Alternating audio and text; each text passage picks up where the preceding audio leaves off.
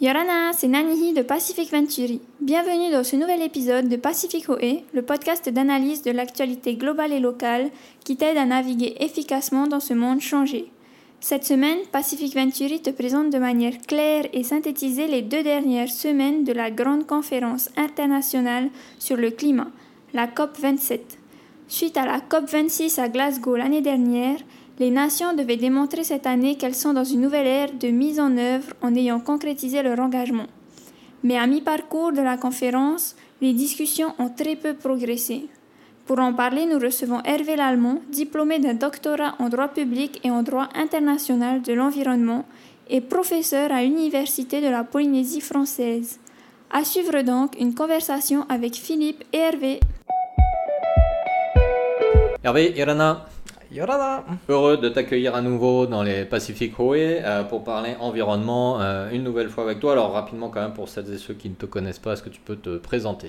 Oui, bien sûr. Alors, je suis docteur en droit public et spécialisé euh, dans le droit des changements climatiques. Je suis chercheur associé à l'Université de la Polynésie française et aussi à l'Université de Lyon 3. Ok. Euh, alors Hervé, donc les pays du G20 euh, qui sont réunis récemment euh, en Indonésie, qui représentent également 80% des émissions mondiales en termes de, pollution, ont convenu ensemble, donc pendant leur dernière réunion, de poursuivre leurs efforts pour limiter la hausse de la température mondiale à 1,5 degré en accélérant donc principalement la réduction progressive de l'utilisation du charbon, énergie très polluante et très polémique. Mais euh, clairement, le, comment dit en anglais, elephant in the room, hein, la guerre actuelle euh, Ukraine-Russie euh, pose des questions sur les pénuries énergétiques justement. Et aucun de ces pays n'ayant fini, si ce n'est entamé leur transition éner- énergétique, ils dépendent tous encore beaucoup des énergies fossiles.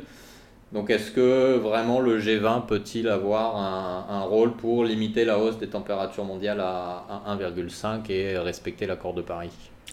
Bon, la réponse va être rapide, hein, euh, c'est non. Voilà. Euh, pour pour l'instant, en tout cas, euh, le, le point positif, c'est qu'on a réussi à sauvegarder cet objectif de, de 1,5 degré d'augmentation. L'objectif, en fait, étant euh, à la base 0 degré, mais on est réaliste.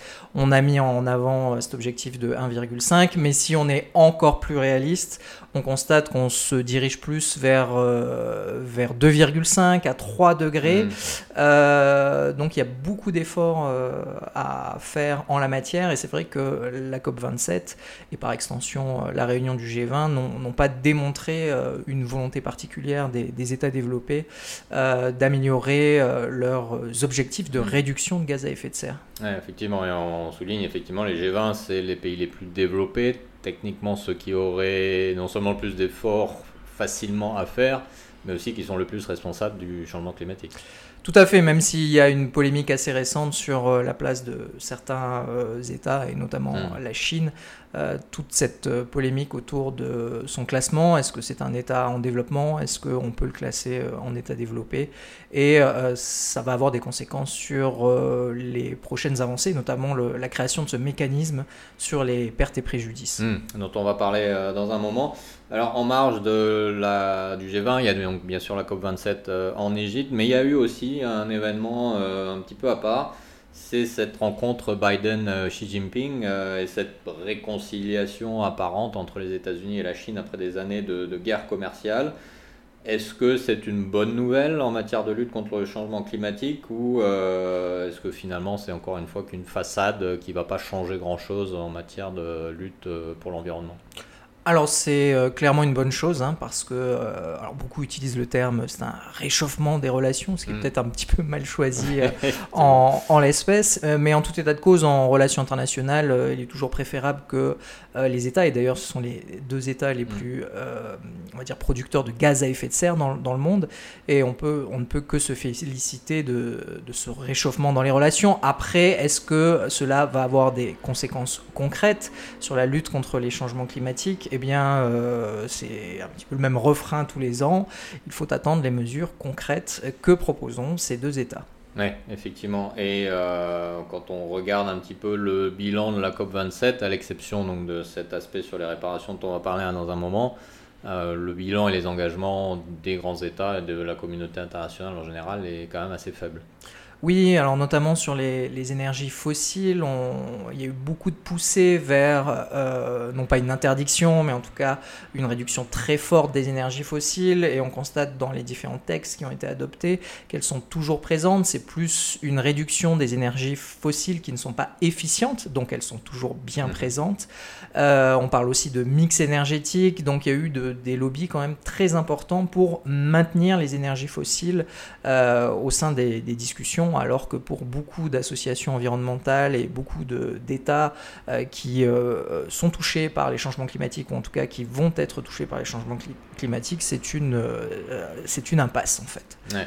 Effectivement. Alors malgré tout, la bonne nouvelle à la 11e heure, quand la COP27 a été étendue à, ce week-end, un accord qui semblerait historique a été obtenu sur les réparations des dommages environnementaux.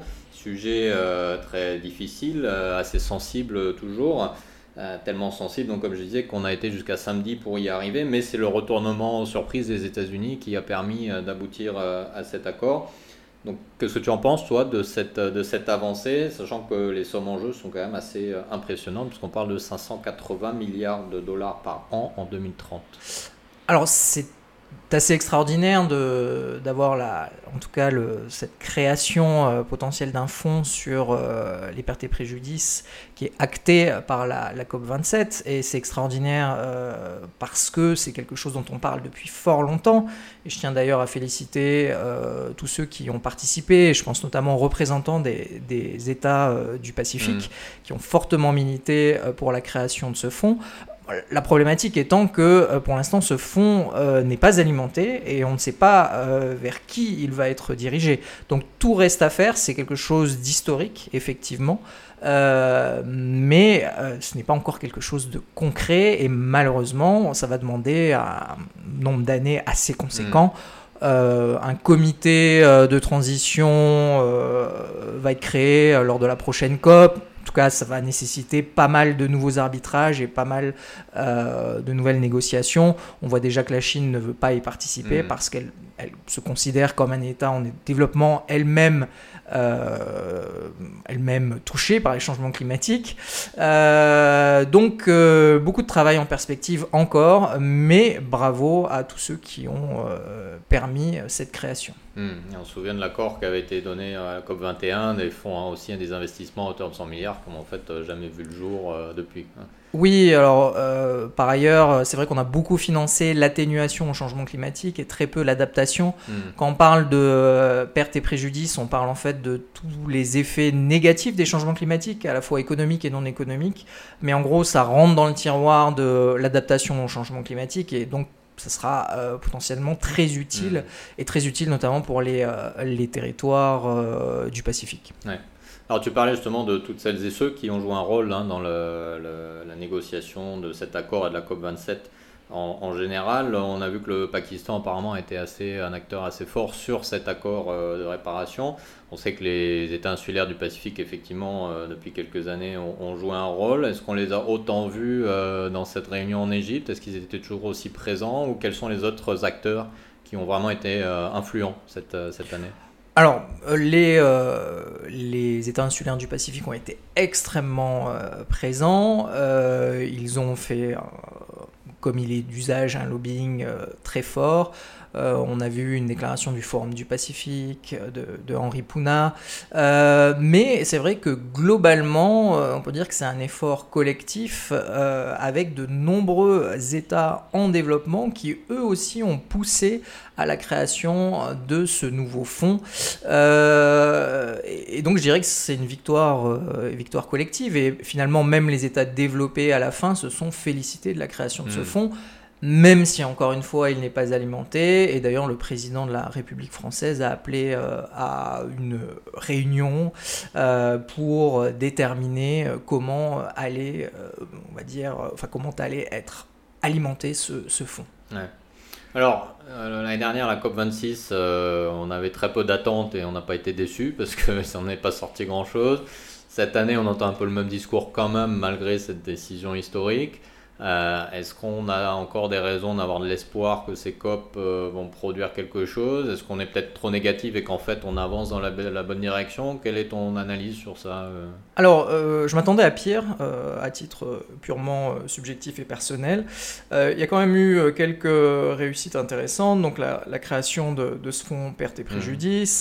Euh, on a la reconnaissance euh, à nouveau euh, du droit à un environnement sain comme étant d'importance capitale. On a eu des initiatives provenant d'États, je pense à la France sur l'interdiction de l'exploitation sous-marine. donc il y a eu quand même pas mal d'éléments positifs, mais Toujours est-il que les objectifs des réductions des gaz à effet de serre sont encore, sont encore vraiment perfectible. Mmh. Euh, et que ce soit au niveau du, du, GIEC ou au niveau des Nations Unies, euh, il y a quand même un, rappel euh, d'une situation qui risque d'être gravissime si on continue sur cette, cette lancée avec une augmentation potentielle des températures à, 3 degrés, ce qui pour les scientifiques provoquerait des catastrophes globales assez importantes. Mmh. Alors ma dernière question, donc j'imagine que l'année prochaine il y aura la COP 28. Euh, est-ce qu'il a, on est toujours sur les mêmes méthodologies ou est-ce qu'on commence à peut-être passer à la vitesse supérieure? Est-ce qu'il y a des évolutions qui sont envisagées en, matière de droit international pour bah, peut-être donner plus de levier lors des négociations, plus de force aux accords qui sont trouvés? Alors en réalité, sur les différentes conférences des partis, et notamment postérieures à l'accord de Paris, euh, il y a un plan euh, pluriannuel qui existe, euh, qui peut être consulté. On a notamment en 2025 une troisième phase, en tout cas une phase où les objectifs vont devoir être mis à jour, mmh. les objectifs de réduction des gaz à effet de serre. Donc tout cela est, est assez bien cadré. On constate qu'on est en retard sur pas mal d'éléments.